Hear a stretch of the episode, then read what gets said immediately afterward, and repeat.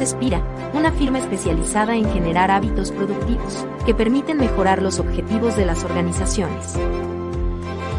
Nuestra razón de ser es ayudar a las organizaciones a lograr mejores resultados.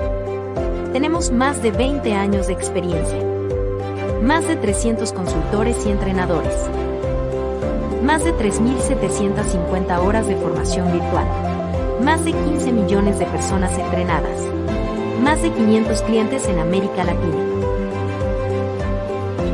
Construimos soluciones integrales de educación corporativa para generar hábitos productivos. Es por toda nuestra experiencia que decidimos crear Flash Tools. Un espacio creado cada semana para compartir las mejores prácticas de desempeño organizacional junto a diferentes expertos. Bienvenidos a Flash Talks.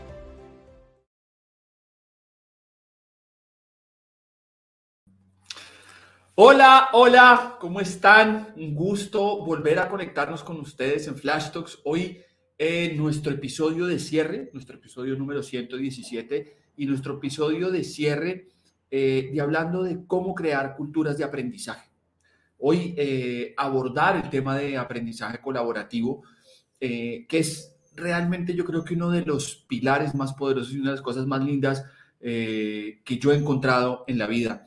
Y hay una frase que a mí me cambió muchísimo eh, la forma de entender eh, esto de cómo, cómo estar conectado con los demás. Es el proverbio, el proverbio, discúlpenme, africano que dice que las huellas de los que caminaron juntos nunca se borran eh, y habla de este poder de estar juntos. Y hay una frase mm, con la que quisiera abrir el día de hoy, es que eh, dice lo siguiente, en el camino del aprendizaje cooperativo encontramos la sinfonía de nuestras mentes, uniendo notas diversas para componer el éxito compartido. Y me parece una frase hermosísima para partir hoy, para entender qué es el aprendizaje colaborativo y cómo podemos llevarlo eh, de hacerlo una vez, porque lo hacemos todo el tiempo, a realmente un hábito dentro de una organización, dentro de un equipo de trabajo. Y para eso Hoy tenemos un invitado absolutamente eh, de lujo, de lujo, de lujo, de lujo.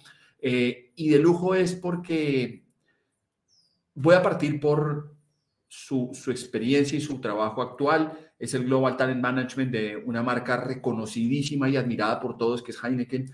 Eh, y tiene toda la experiencia del mundo, pero además es un ser humano absolutamente abierto, amoroso y con una apertura de corazón que de verdad Ustedes me oirán y dirán, lo conoce hace años. No, nos hemos visto dos veces en la vida y en esas dos veces no hemos hablado más de una hora juntos.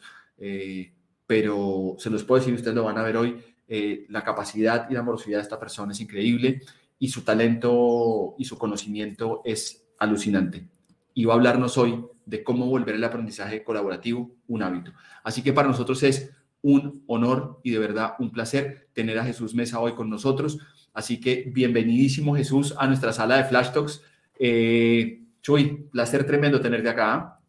Gracias, eh, híjole. Difícil contestar a todo lo, todo lo que mencionaste en mi introducción, mi estimado Nico, pero lo que te puedo decir es que eh, lo hacemos con mucho cariño, lo hacemos, hablamos de esos temas, nos encargamos de esos temas con mucha, con mucha, con mucha, eh, sí, con, con mucha dedicación, con mucho enfoque. Lo disfrutamos bastante, es lo que te puedo decir, mi querido Nico.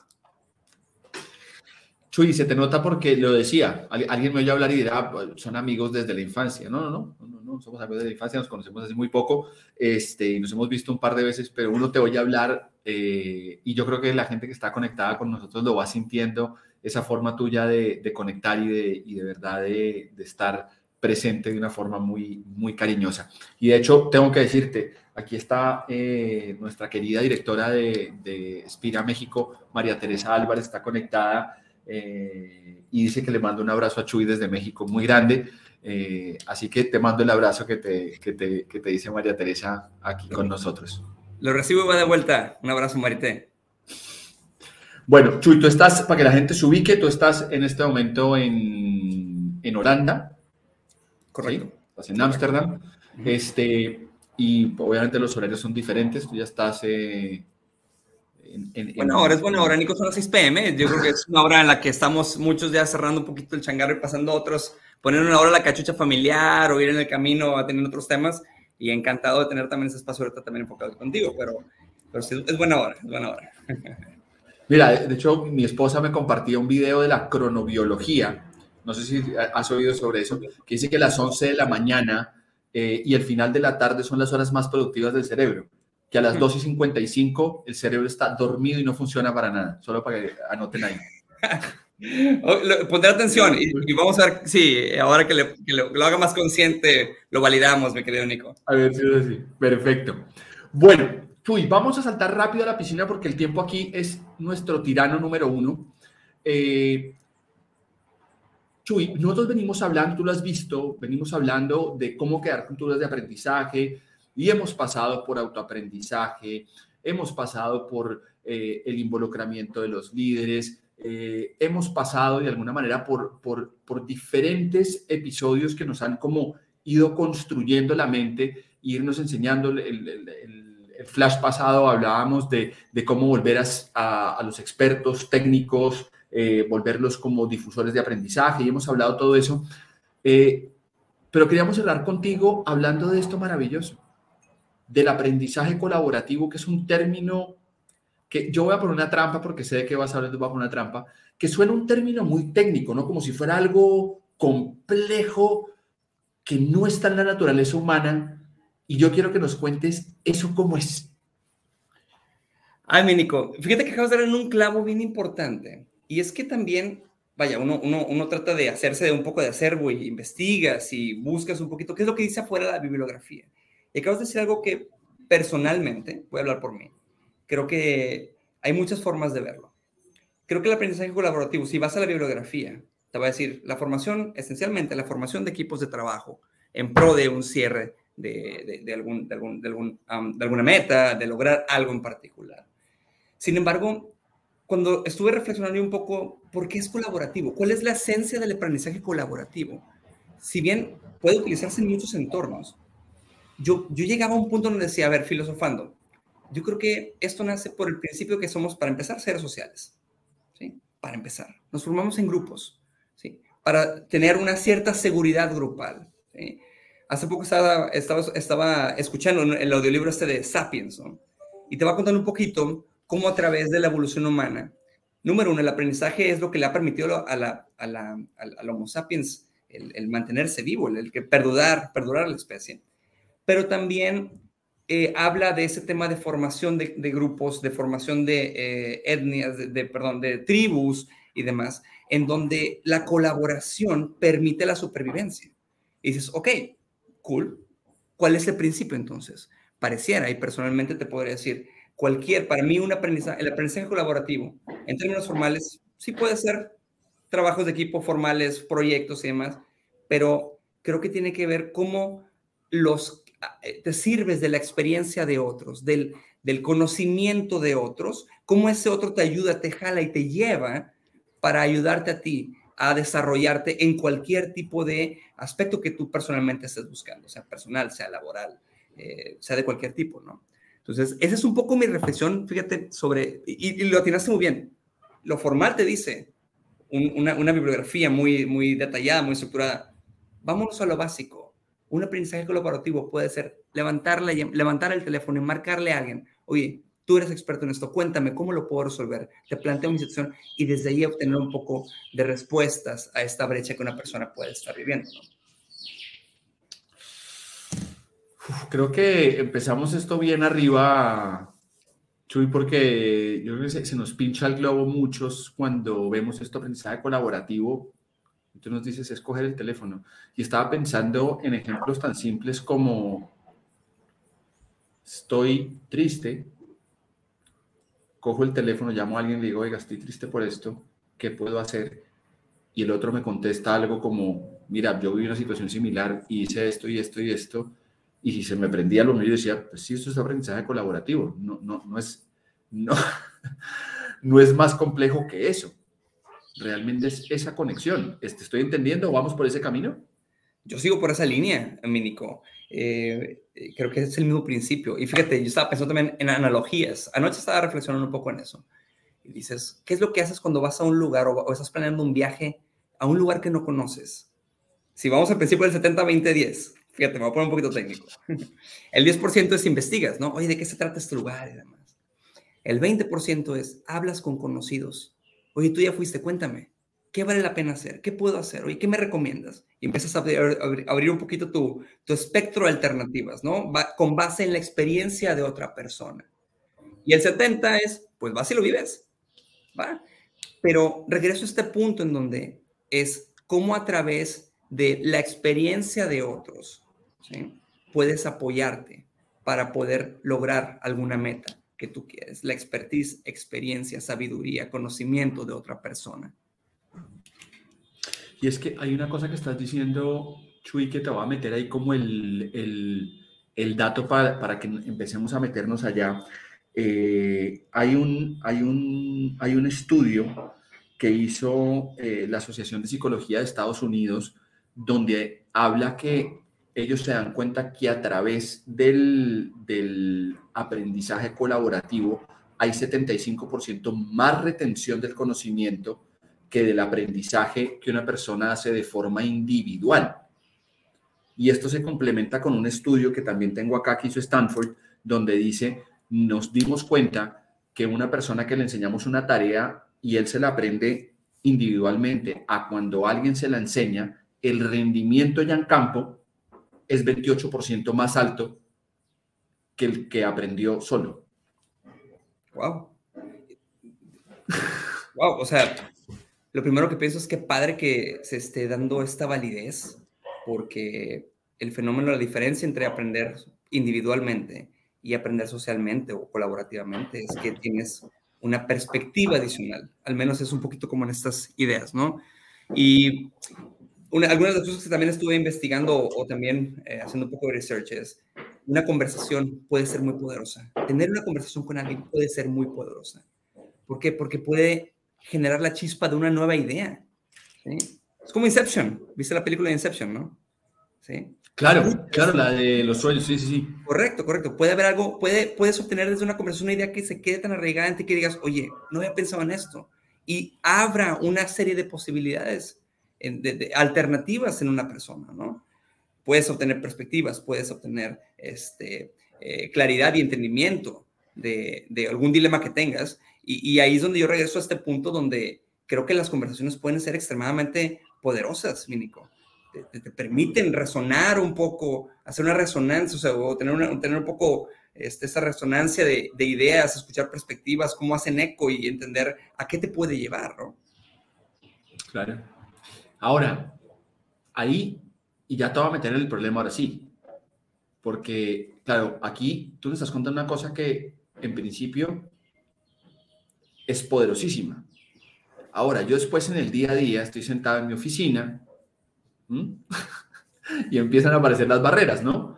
Estoy en este desafío, eh, por ahí alguien me dice, oiga, vaya y pregúntele al de operaciones que se sabe, o vaya y pregúntele al de recursos humanos que él tiene la idea, y empiezan a aparecer las dificultades.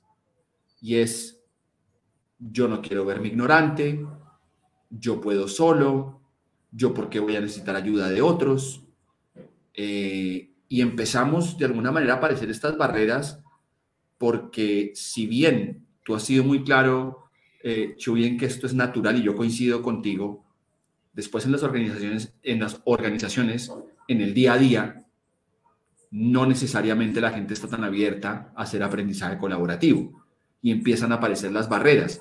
¿Cómo ves tú eso hoy en, una organización tan grande como la que tú has manejado y con la experiencia que tienes? Eh, primero te voy a hacer dos preguntas, ¿no? Como cuáles son esas barreras que ustedes están viendo y cómo han empezado o cómo ves tú que esas barreras se pueden ir eh, manejando. Y ahí, Chuy, voy a simplemente, eh, porque eres mexicano, eh, está Viane Monterrubio desde Oaxaca saludándonos aquí. está también Ana Karen mandándote un gran saludo a Chuy y está Luis Salvador, eh, que le parece increíble que Heineken, y hoy Espira estén juntos, así que todos están mandando aquí grandes, grandes abrazos eh, a ti. Entonces, Chuy, ¿Cómo vamos quitando esas barreras? Creo que hay mucho trabajo que hacer de concientización, Nico. En, hay varias maneras de abordarlo. Desde una perspectiva individual, creo que, fíjate que estabas, estaba viendo también la sesión que tuviste con Mónica. Y Mónica, tú le preguntabas un poco por dónde empezar. Y recuerdo que ella contestaba, decía, tenemos que empezar por la autorreflexión. Si lo queremos ver desde un punto de vista individual, Nico, creo que nadie es responsable del desarrollo de una persona más que la persona misma. Y todo tiene que partir desde por qué lo quieres hacer, primero, ¿sí? Después, entender qué te falta para lograr eso que quieres hacer, ¿sí? Y ahí es donde hay un toque de aceptar que hay, pudiese haber ciertas oportunidades o ciertas necesidades que tendrías que cubrir o que tendrías que, digamos, desarrollar para poder lograr tu meta como tal. Puede haber un juego de egos, puede haber un juego ahí también interesantemente de humildad y demás que pudiéramos jugar a nivel personal. Pero yo creo que el poder de una organización está en los individuos. Es cómo generas y extraes el mayor talento de ellos para beneficio de la organización. Si te vas al otro extremo, en un tema más formal como una organización, creo que es muy importante que la organización ponga el tema en la mesa y que permita y fomente, propicie em, el, tema de la interacción, de ser una organización que fomente este tema de conexión entre colaboradores, eh, de diferentes formas, ¿no? Eh, creo que me siento muy afortunado de decir que Heineken tiene una cultura que es, es extremadamente social. Entonces, en Heineken es, es, muy valorado que una persona tenga la facilidad de conectar con otros, ¿sí? Para cualquier tipo de necesidad. Entonces, ya sea un tema de lograr, de desbloquear algo, ya sea algún tema de, oye, tengo una duda, cuéntame cómo lo puedo hacer y demás, ¿no? Y tenemos una serie de, prácticas e incluso comportamientos y principios que los cuales podríamos platicar un momento más. Pero regreso a la pregunta que haces, ¿por qué es tan difícil? Porque creo que tiene que ver primero con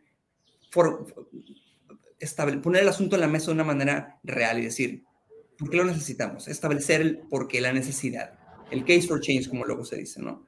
Y es responsabilidad de nosotros como individuos también, hacernos cargo de ese desarrollo y aceptar que pudiese haber ciertas barreras en nuestra, o que pudiéramos tener ciertas oportunidades, mejor dicho, que deberíamos cerrar para poder lograr cierta meta que nos establezcamos, cuales, cualesquiera que sea. ¿eh? Un montón, acabas de decir, un montón de cosas que quisiera ir recogiendo una por una.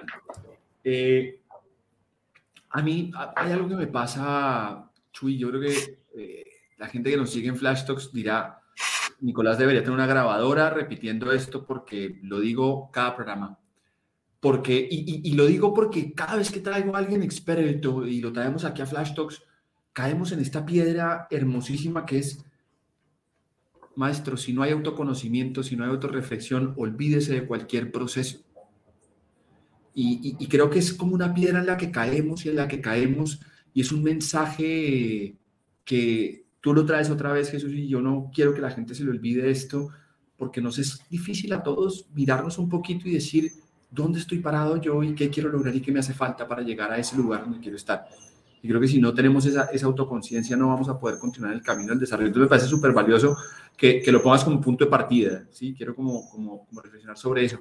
Eh, y tú hablas de poner eh, la conversación sobre la mesa.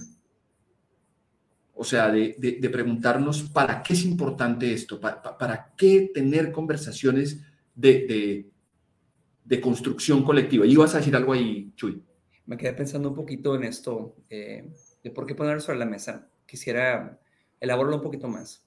Creo que el tema, el tema del recurso humano, voy a ponerlo en esos términos, tiende a ser un tema que pudiese, pudiese percibirse como subjetivo desde una perspectiva de negocio, en el sentido de cómo estableces un business case de por qué la cultura de aprendizaje o por qué una cultura de aprendizaje colaborativo o cualquier tipo de cultura de aprendizaje que fomentes es buena. ¿Cuál es tu, cuál es tu, tu, tu, rol al respecto de eso? ¿Sabes? Y, como experto en learning y development, que, que también sé que eres, sabrás que eh, estarás conmigo en el sentido de que siempre leer el ROI eh, depende mucho de los contextos, de muchas otras variables, no solamente un tema de inyecté inversión en capacitación, desarrollo o lo que fuera, y automáticamente estoy obteniendo una ganancia. Eh, Entonces, ahorita me quedé pensando en esto que decías de por qué es difícil para una organización. Una organización se mantiene a partir de los números. ¿Cómo cuantificas que mantener una cultura de ese tipo es, es, es benéfica para la organización? Por, por, pudiera, puede darse un caso, tal vez un ejemplo no tan positivo, que la organización solamente se da cuenta, o en algunos casos es cuando mayormente se da cuenta, que hay oportunidades o que hay que invertir en ese tipo de cosas cuando tienes un tema de rotación, por ejemplo. O cuando tienes un problema de calidad en tu producto, hablando de un tema, de una, de una línea de producción o demás. Y es cuando dices, oye, espérame, hay que capacitar a la gente para estabilizar nuevamente el negocio. Pero fíjate, estabilizar, ¿cómo le hacemos entonces para llevar el negocio a un nivel superior a través del desarrollo de gente? Y personalmente en mi experiencia creo que es una de las eh, dilemas más importantes que como, como, como responsables, como profesionales de área tendríamos que estar buscando atender. ¿Sabes? ¿Cuáles son los beneficios de tener, plantear claramente en la mesa a la organización cuáles son los beneficios de tener una cultura de aprendizaje colaborativo, de aprendizaje, de aprendizaje continuo, etcétera, etcétera, ¿no? Chuy, yo te voy a hacer una pregunta inesperada y porque ahorita oyéndote hablar me surgió esta inquietud. Em, ayer, eh, la tarde, me mandaban un video de un chico eh, que montó un programa para, para, entrenar personas a través de inteligencia artificial desde el algoritmo. Y el chico decía en el video, eh, con el aprendizaje tan rápido que tiene la inteligencia artificial, como aprende más rápido y es más preciso y se basa en algoritmos, no en intuiciones, eh, ella va a aprender más rápido que yo y yo voy a ser, es, esa inteligencia artificial va a ser mejor entrenadora que yo en un tiempo. Por eso ofrezco a todos que se, se entrenen a través de la inteligencia artificial, una plataforma que el chico estaba lanzando. Me quedé pensando en esto y quisiera preguntarte tu perspectiva de, porque coincido con él, aprender uno solo es muy difícil y llegar a la velocidad de un algoritmo es complejísimo. Sin embargo, ¿crees tú que a través del aprendizaje colaborativo podríamos competir o, cómo lo ves versus el aprendizaje que genera un algoritmo en una inteligencia artificial? Y yo sé que te es una pregunta netamente intuitiva porque ni siquiera, este, espero que tengas una data, pero ¿cómo lo ves tú? Si es tan poderoso el aprendizaje colaborativo que podría, de alguna manera, administrar variables que no administra una inteligencia artificial. Creo que dándole también su lugar a la inteligencia artificial, yo me sirvo mucho de ella, te lo puedo decir, casi a diario, consulto con algunos de esos reconocidos chatbots que existen al día de hoy. Y yo creo que todos son herramientas, Nico, son herramientas. Eh, veo difícil que unas suplan a otras. Eso es una perspectiva personal. Y yo reaccionando en ese momento mientras me haces la pregunta. Pero si me voy como un poquito al, al, al fundamento de una organización, a menos que estemos en Matrix, la película, y donde los robots ya hayan creado su propia ciudad y administrándose, al día de hoy, las organizaciones son, corridas o son administradas y son ejecutadas por humanos, por seres humanos. En donde regreso a los puntos de los fundamentos del ser humano. Ojo, no quiero arraigarme a esto. Y a lo que voy es, Todas estas son herramientas que una persona puede utilizar para su desarrollo. Inteligencia artificial, podcast, eh, audiolibros. Personalmente, por ejemplo, yo no, yo, yo, no soy una persona que se enfoque mucho eh, en, leer un libro. Yo los escucho, ¿sí? Porque es mi herramienta, es mi medio en el cual yo me siento más satisfecho y en el cual puedo prestar más atención. Puede haber un tema de los tipos diferentes de aprendizaje en cuanto a los estilos de aprendizaje de, este, auditivo, visual y demás. Pero lo que voy es que me, gustaría verlo esto como un tema de todos esos son herramientas disponibles. Y depende más bien de las particularidades de una persona, cómo servirse de ellas, pero también de la situación, el contexto al cual la persona se, está enfrentando para saber cuál es la más efectiva, la que le puede ayudar a cerrar una brecha más fácilmente. Pero lo veo como herramientas, Mínico. No, no creo que una sea, vaya, no, no decimos el futuro, pero no podría decir, no, es que va a suplir por completo. Creo que son herramientas. Creo que son temas que nos sirven para tener perspectivas y para tener, sí, para tener este, diferentes vías de acción en nuestro desarrollo. Súper. Ahí te desvío un poco del, del, tema, pero me parecía poderoso podértelo retomar. Y ahora... Estuvo buena, ¿eh? Me dejaste pensando. no, es que ayer, lo vi, porque la verdad lo que, lo, que pensaba ayer es, de pronto sí, un algoritmo puede ayudar en ciertas cosas muy lineales. Más que de lo que estás mencionando, digo, cinco personas pensando cómo abordar un problema. Eh, pucha, es que tienes un montón de bases de datos que no sé si hay algún chat GPT que tenga tanta experiencia, bases de datos, emociones y perspectivas mezcladas para poder crear una cosa tan poderosa como puede crear una gente, unas personas grupalmente.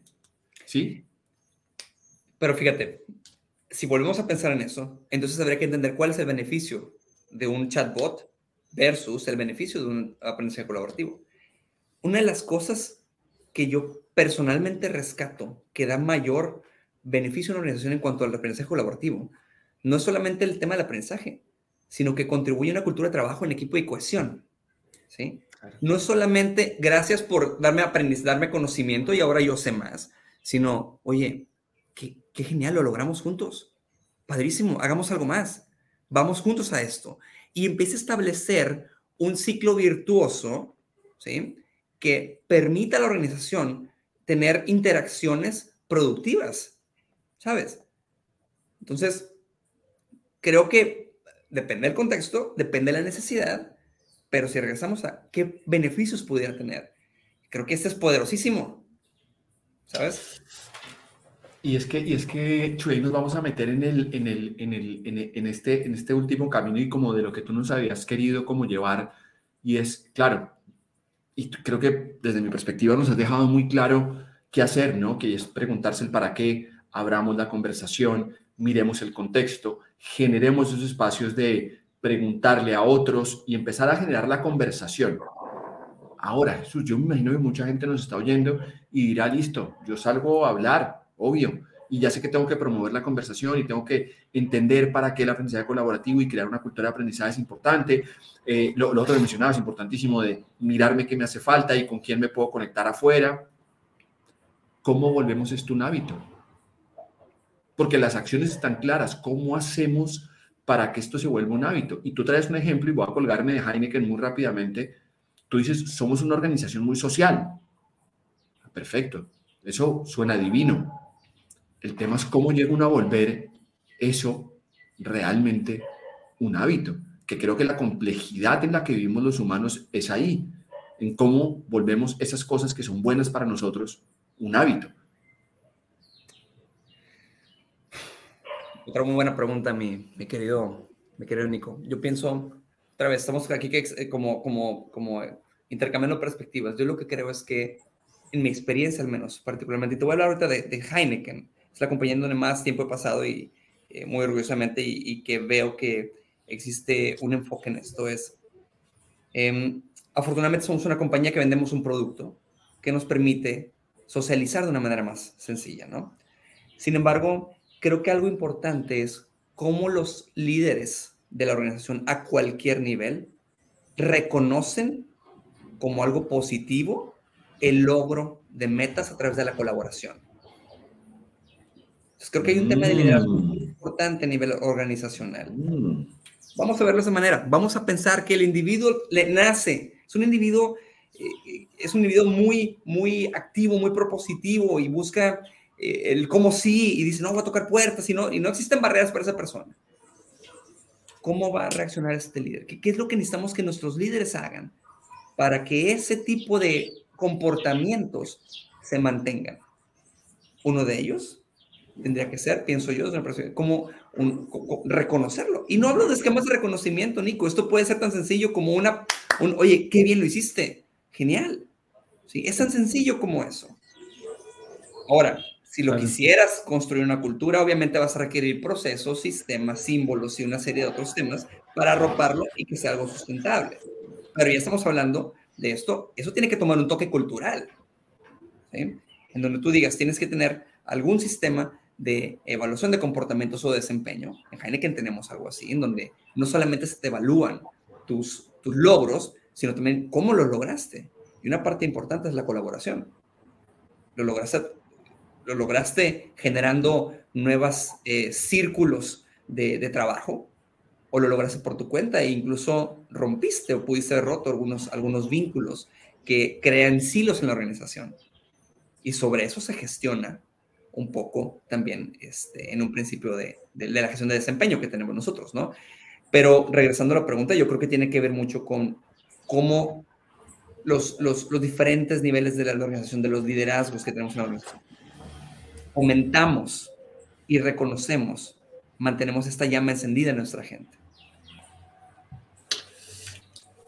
Es que, es que tocas un tema que yo creo que es importante que todos lo tengamos en cuenta y por eso cuando lo dijiste dije, wow, eh, sé que muchos de acá hemos leído el libro este de, de, James Clear de, Atomic Habits o hábitos atómicos y cómo nos va contando un poquito eh, la forma de crear un hábito.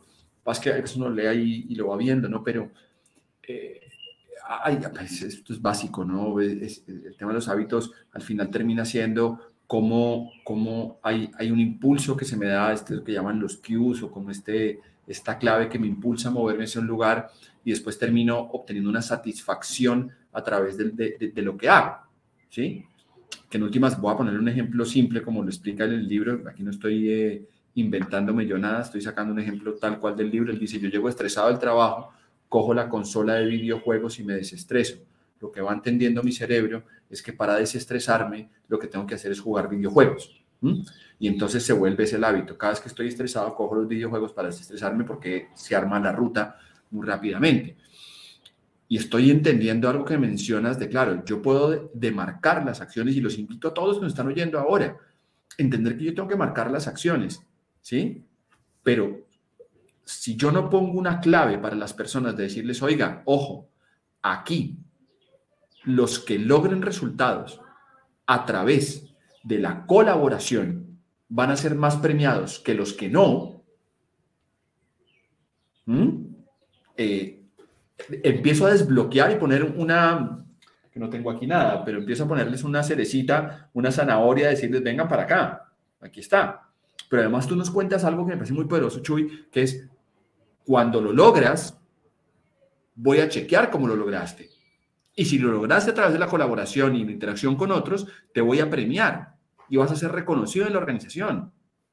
Y eso es lo que felicito.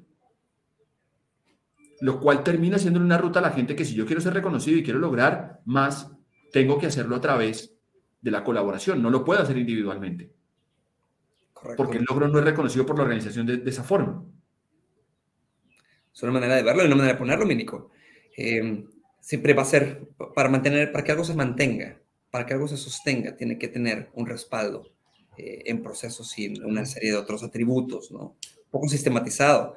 Sin embargo, si regresas al principio, tiene que ver con qué reconoce y qué valora una organización. Creo que ahí está el principio. ¿Cómo lo demuestras? Puede ser bajo muchas formas, ¿no? Puedes hacer concursos, esquemas de reconocimiento, gestión de desempeño, muchas formas. Pero la pregunta es, qué es lo que una organización valora en, su, en, sus, en sus colaboradores. Y cómo esto, a través de, una, de la creación de una cultura o de, los atributos de una cultura, se logra transmitir de una manera más natural con el tiempo. No siempre empieza siendo natural, es una realidad también, pudiera ser una realidad. Recuerdo que en una muy, muy bonita empresa en la que trabajé también a inicios de mi carrera, estamos trabajando mucho en crear conciencia en términos de pérdidas, por ejemplo, de producción me acuerdo que fue un cambio muy fuerte. Entonces, mucha gente, veníamos entendiendo que mucha, o veníamos, veníamos viendo que mucha gente no, no era necesariamente primero era tan consciente de las pérdidas o del impacto de las pérdidas en producto que teníamos en ese momento.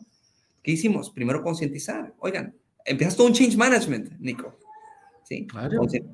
Después generamos, con eso generamos el sentido de urgencia y a partir de ahí empezamos a trabajar, sí, con temas de desarrollo, que es importante, pero también soportábamos con procesos que permitieran eh, o que tradujeran o que le hicieran ver a la organización, a nuestra gente, que valorábamos el buen, la calidad del producto, sí que fuera premiado, que era algo reconocible, que era algo valorable para la, para, para la organización, ¿no? Tienes que ser coherente. Creo que la coherencia es clave en este caso, Nico. Y el desarrollo es algo que en general se puede percibir como improductivo en su acción. La acción del desarrollo puede percibirse improductiva por, por, por diferentes tipos de líderes o diferentes tipos de liderazgos de organizaciones. Y creo que ahí también tenemos que poner un foco en que un esfuerzo de desarrollo no necesariamente te va a pagar o te va a dar un resultado en el momento instantáneo. No es hacer una pieza, no es hacer una cerveza. ¿sí? Es algo que te va a construir y que te va a permitir a futuro una sustentabilidad. ¿Cómo cambiamos el mindset de nuestros líderes en la organización para que eso sea visto de esa manera? Bueno, es que hice un montón de cosas que quiero ver cómo me devuelvo una por una eh, y con el tiempo que se nos va quedando, pero es que hablas de, varias cosas mm, que me parecen interesantes y, primero esto, esto que tocas del mindset, mm, que me encanta que lo traigas porque para mí viene desafiando algo que desde que Singularity empezó a hablar de esta vaina de los mindsets, eh, que, que, al principio no lo entendía como, bueno, otra técnica más, otra cosa más, pero empiezas a darte cuenta que es, es meter como una creencia nueva, volviendo a Matrix, como meter un chip nuevo. Eh, siempre, siempre lo voy a, reconocer a, eh, una, una, aliada nuestra en Argentina, la señora Wonderheide, que se me fue su nombre, que tenía esta frase que cuando las competencias te abandonan, el mindset está ahí. Y era como toda esta reflexión de ella que... Órale, está, fuerte, ¿eh? está fuerte, eh, pero, pero tiene mucho Muy poderosa. Sí, sí, claro. Sí, claro, decía, al final si su competencia ya no, ya no le dio, si usted tiene el mindset correcto, tranquilo, porque es la forma de resolverlo. Coincido, coincido, ampliamente, fíjate. Sí, no, una, una, frase muy poderosa sobre el mindset y, y, por eso me encanta que lo traigas, porque es que si les cambiamos la forma de pensar, porque si decir, ah, pues que no tengo la competencia de trabajo en equipo. Eh, no, me importa. Desde que tengas la forma de entender el mundo desde una perspectiva colaborativa, me da lo mismo si, si trabajas en equipo o no. Porque en últimas, todo lo estás viendo por ese filtro. Fíjate que eh, eh, mientras, mientras reflexionaba previo a, a, esta llamada contigo, pensé también, ¿cuál es? Fíjate, fíjate, esa es una reflexión personal. Y dije, entre las diferentes barreras que nos podemos encontrar para establecer una cultura de aprendizaje, una de ellas, a veces, puede ser demasiado, formalizarla demasiado, Nico. Si lo pensamos, le, pudiera ser acartonarla demasiado en querer decir, es que el aprendizaje colaborativo tiene que ser esto y esto y esto y tiene que ser con un proyecto de esta manera. Oye, déjalo que fluya. Levanta el teléfono, habla con alguien. Contacta a dos o tres personas, haz un pequeño benchmark y pídeles que te ayuden a, resolver el issue que tienes o el tema. Puede ser tan sencillo como eso creo yo que a veces lo queremos como profesionales de, del desarrollo de otros, del, desarrollo del talento. Queremos establecer prácticas que tengan mucha credibilidad. Y eso puede hacernos caer un poco en burocracias y un poco también en un diseño de procesos que pueden acartonar un poco cosas que pudieran ser mucho más sencillas y mucho más prácticas. ¿Sabes?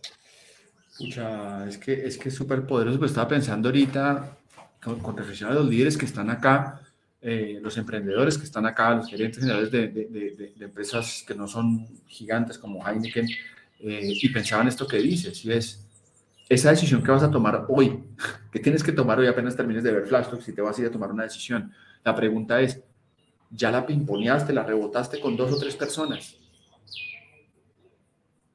Porque es que creo, creo que lo estás dejando es eso. No, aquí estamos contando de libros y de casos de éxito, la cosa, pero no es salir y leerse Sapiens ni Atomic Habits, no es eso.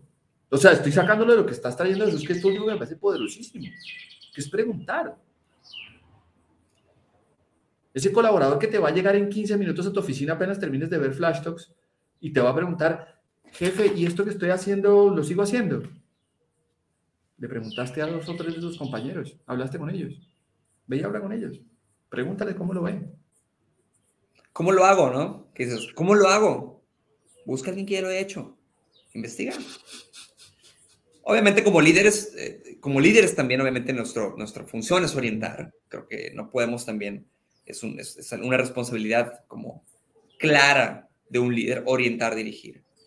Pero, insisto, creo que si regresas a dónde nace todo, es en la iniciativa individual, en, el, principio de yo quiero lograr algo. Y me gustó mucho lo que decías del tema de mindset, porque tiene que ver con eso. Cómo, cómo digo, otra vez, y varía, y puede haber muchas, muchas, muchos diferentes eh, tipos de mindset entre las personas, pero es importante reconocer que empieza desde ahí. ¿Sí? El líder que ofrece alternativas puede dar una visión y decir, oye, pues también tenemos lograr esto, búscalo de esta manera. Mira, creo que pudieran orientarte fulano, mangano, etcétera, pero al final todo recae también en el, en el, en el mindset de la persona, en, en, en, lo que esa, en la visión que esa persona quiera, perdón, que esa persona, que esa persona tenga. Es, es multifactorial, mi querido Nico. No, total, total, total. Yo creo que hay una, un, un, un, poder de esto eh, increíble. Ahí, aquí solo voy a reconocer una cosa, aquí Iván desde México, Iván, qué lindo tenerte acá como siempre y súper conectado. Me recordaba que es Susana von der Heide. Para los que están buscándolo, la, la pueden encontrar. Ella es una, una, mujer tremenda que ha trabajado mucho sobre liderazgo eh, exponencial y ha trabajado mucho el desarrollo de mindsets. Es de ella la frase, no, wow. Wow. no, no, no me robo ningún reconocimiento. es una frase de ella. Una frase de ella y es una aliada nuestra y la verdad es, una mujer tremendamente capaz en, estos temas. Eh, Chuy, quiero cerrarte con, con, con, una pregunta un poco, porque hablabas aquí, lo tenía anotado, eh, sobre qué valora la organización, ¿sí?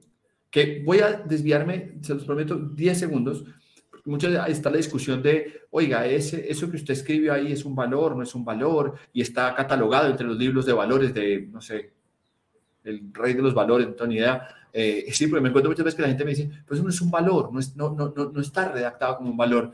Y, y, yo siempre me he encontrado con esto de, me encanta Chuy tu cara, porque es como que siempre he dicho, bueno, si él lo valora, es un valor, ¿no? si para él es importante, ¿quién soy yo para decirle que no es importante, no? Claro, claro. Eh, eh, es que, es que, y todo nace una historia, Chuy, muy linda, de un cliente nuestro que dijo, la proactividad es el valor más importante para nosotros. Y una vez contesté esto y alguien me dijo, la proactividad no es un valor, es una característica. Yo decía, mira, no sé si es un valor o no, pero por lo menos ellos, ellos lo viven como un valor y les funciona perfecto y divino y son de las constructoras más exitosas del Perú. No, no, no sé si yo tenga la potestad de, de hacer una crítica de fondo si eso legalmente es un, es un valor o no. Pero quería cerrarte con esta pregunta, Chuy, sobre los valores, eh, porque me pareció como el tema central de si para mí es importante, entonces yo lo promuevo, obvio. Si para mí es importante la alimentación sana, pues yo la promuevo en mi casa, obviamente. ¿Sí? Ahora, quiero cerrarte con esta pregunta y volviendo al inicio con Mónica cuando hablábamos de todo esto nace de lo, del liderazgo, de la primera línea, nace desde ahí. ¿Cuál es el mensaje que nosotros tenemos, Jesús, o que tú tienes para estos líderes de primera línea, para los que marcan el paso, para los líderes que, que, que manejan la estrategia? Eh, ¿Cuál es el mensaje para ellos en el aprendizaje colaborativo? ¿Qué es lo que estos señores tienen que hacer? ¿Cuál es ese, ese mensaje tú como, como un Global Talent Management, eh, Manager, perdón, que les dirías a todos los líderes que nos están yendo? Porque aquí están todos los líderes, unos manejan estrategia, otros están en, en, segunda, tercera línea, pero ¿cuál es ese mensaje para los líderes de primera línea y para los que están aquí conectados de qué tienen que hacer para volver realmente el aprendizaje colaborativo un hábito en sus organizaciones? Wow, muy buena curva que me acabas de aventar, Nico. Es una pregunta muy fuerte. A ver, voy a, voy a dar algunas ideas de lo que viene en mi mente. No, no, no puedo ser concluyente, pero a ver, pensando un poquito, poniéndome los zapatos de esas personas, eh, que admiro mucho, por cierto. Eh, creo que lo primero es definir qué es lo que esperas de tu negocio, de tu función, o de tu rol, o de tu equipo de trabajo. Cualquier líder de trabajo tiene que partir desde una visión. ¿sí? Y esto puede, tanto para emprendedores como incluso líderes funcionales. He tenido la fortuna de ser líder funcional de algunos equipos en mi experiencia y al final es, a ver, espero esto, esperamos esto. ¿sí? A esto venimos, a esto vamos. Todo parte desde una visión en ese sentido. Número dos, eh, ser coherente con lo que esa visión pudiera implicar. Y recordar que todo líder es un role model. Eso es claris, clave, clave en la, en, la, en, el, en la creación de una cultura de trabajo.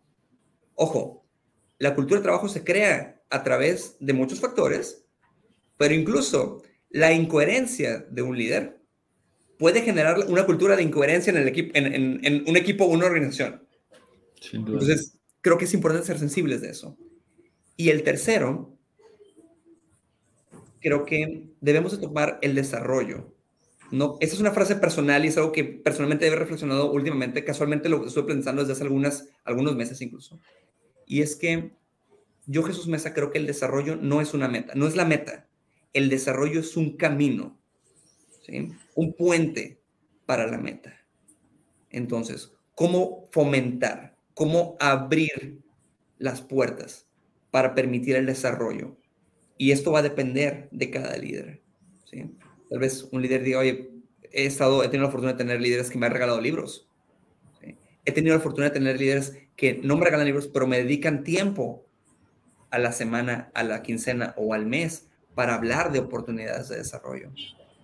¿Cómo, como un, ¿Cómo le vamos a hacer o cómo le vas a hacer como un líder para darle el valor al desarrollo, ya sea colaborativo, ya sea individual o de cualquier tipo, en pro de que esa visión que se estableció al inicio se logre cumplir. Son, son así como back to basics, top tres ideas que creo que pudieran, pudieran este, sembrar algo por ahí en las personas que nos están viendo. Yo creo que es súper, súper clave. Yo creo que a veces esperamos como estas respuestas. Eh, voy a irme un poquito de frente contra la inteligencia artificial en este momento, muy algorítmicas de dime preciso, exacto, qué funciona. Eh, y creo que tú nos devuelves a, a, esto, como decías ahorita, back to basics. Pregunta clave, ¿qué esperas? Que es que yo, yo, yo te oí, decía, claro, todo el mundo tiene, tiene como esta sensación de que, claro, yo sé qué espero. Se lo has comunicado a tu equipo, has hablado con ellos, les has contado qué estás esperando.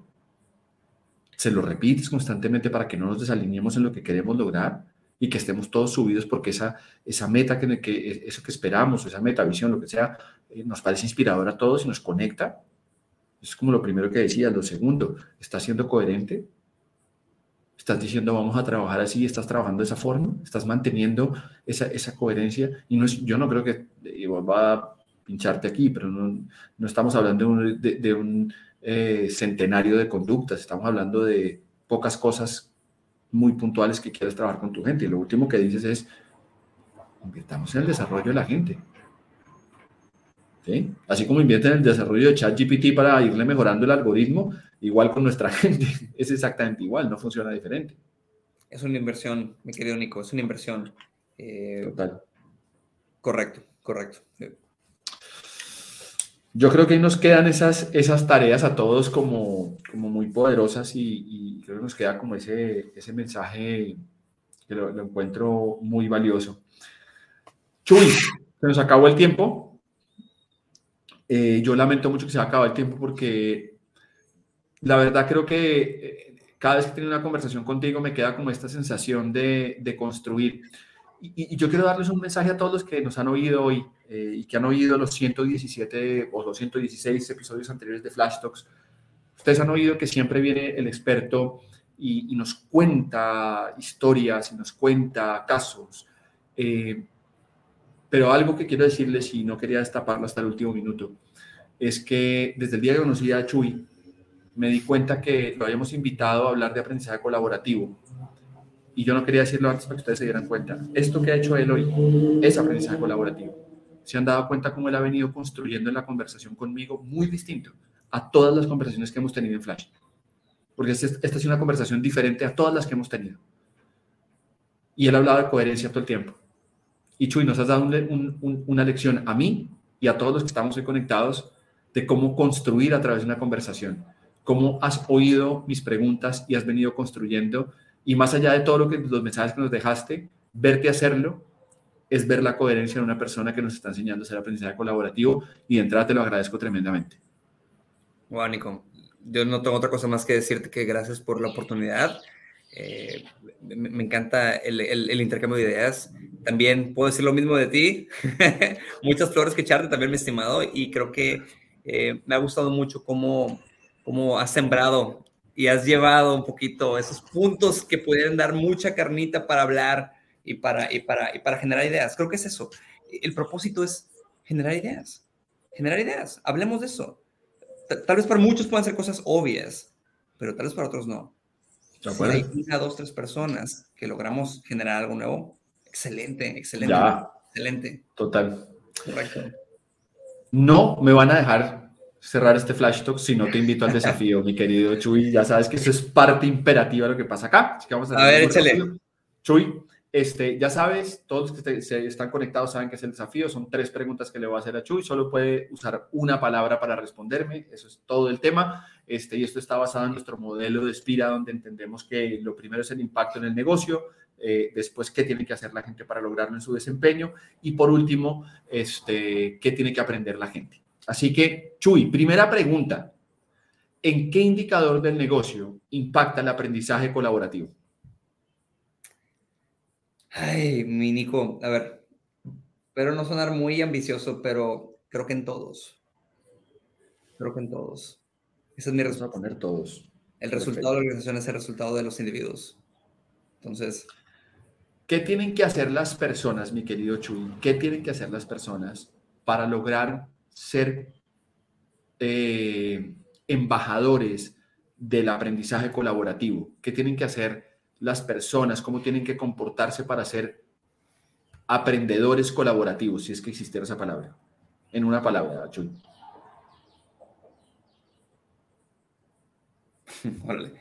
Em, me cuesta la palabra, mi Nico, me cuesta la palabra. A ver, yo creo que encontrar el valor en ello, lo primero. Encontrar el por qué. El por qué, lo, por qué hacerlo, por qué. Sé que nos, nos une, son dos, pero... Estoy pegando por qué. exacto, exacto, exacto, como respuesta, ¿no? Porque esto. Exacto.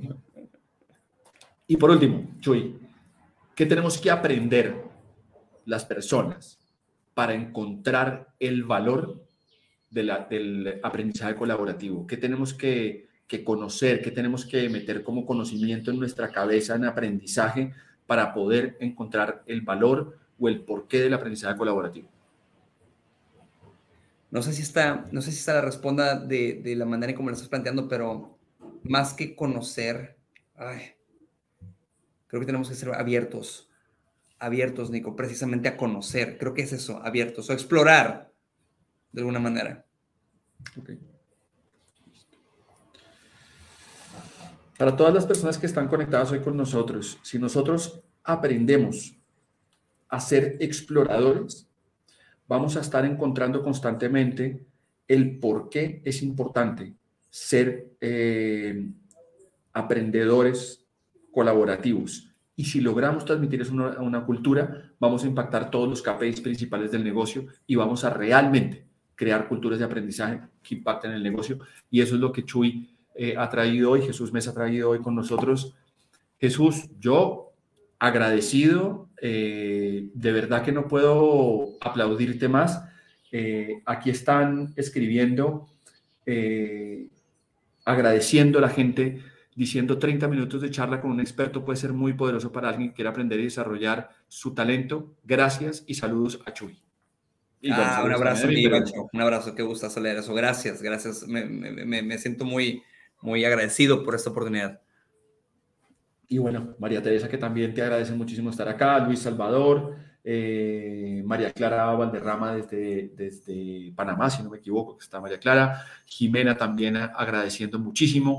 Eh, bueno, aquí la gente está agradeciendo tremendamente, eh, pero en fin, digo, yo tuve el honor y el placer de poder estar contigo.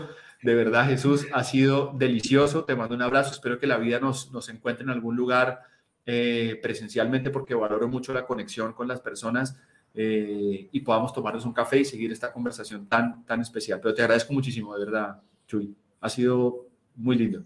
El honor y el agradecimiento es mutuo, mi querido Nico. Gracias, de verdad, muchas gracias. Me encanta que Espira, yo le tengo mucho cariño a Espira y me encanta ver eso que están haciendo. Estoy muy agradecido por todo el soporte que nos han dado en la historia y encantado. Please, continúen, continúen con esto. Gracias, de verdad te lo agradezco tremendamente. Me, he echado varios, ¿eh? Sí me he echado, sí me he echado varios, varios episodios de los, de los Flash Talks, entonces, bien, bien. No, y Chuy, tú, o sea, agradecerte a ti y de verdad te lo digo, eh, vamos, a, vamos a empezar contigo, cerramos este episodio tan lindo eh, y hemos encontrado que la gente hoy quiere volver esto, eh, aprender un poquito más de cómo crear universidades corporativas, cómo crear formación a largo plazo, así que aprovecho para contarte, Chuy, vamos a tener ahora dos meses donde vamos a estar hablando de cómo crear formación a largo plazo, cómo hablamos de universidades corporativas desde una forma simple, sencilla y que no piensen que tengo que tener 50 mil trabajadores para crear universidades corporativas, sino que realmente es una filosofía que vamos a, vamos a empezar a hablar de. Así que tú, todo tu equipo, invitadísimos. Eh, agradecerle a toda la gente que se conectó, que fue un montón hoy, la verdad. Eh, agradecerles a todos por estar aquí con nosotros. Saben que hacemos esto para ustedes, por ustedes y con ustedes, eh, por todos los canales que, que estamos. Si estás en LinkedIn, eh, danos seguir, si estás en, YouTube, danos seguir, si estás en Twitch, danos seguir por donde estés para que nos sigas. Eh, los invito a que sigan a Chuy, los invito a que lo busquen en LinkedIn y lo sigan. Eh, ya se dieron cuenta la persona, y lo decía al principio, lo amoroso que es, de verdad que lo digo, el, cariño que tiene y, la conexión de corazón de verdad para que lo sigan y la generosidad que tiene. Eh, y como lo decía Chuy, nuestro equipo de mercadeo que hace un trabajo absolutamente maravilloso y que logra que esto pase y, y, sigamos haciéndolo. Así que a nuestro equipo de mercadeo, de verdad que muchísimas gracias. Y saben que siempre agradezco a mi esposa y a mi hijo, que son el motor que me permite estar con ustedes aquí en Flash Talks. Chuy, abrazo enorme hasta Ámsterdam. Gracias. Y la vida nos va a poner pronto en algún lugar. Ya verás que sí, mi Nico. Nos echamos una Heineken luego, ¿ok?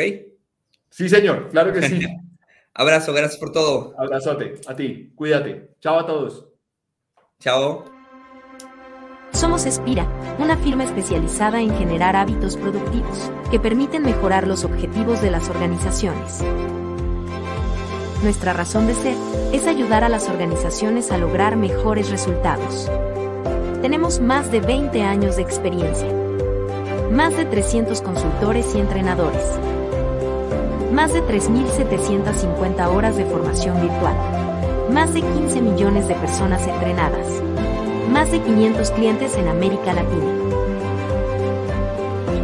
Construimos soluciones integrales de educación corporativa para generar hábitos productivos. Es por toda nuestra experiencia que decidimos crear Flash Tools. Un espacio creado cada semana para compartir las mejores prácticas de desempeño organizacional junto a diferentes expertos. Gracias por acompañarnos a Flash Talks.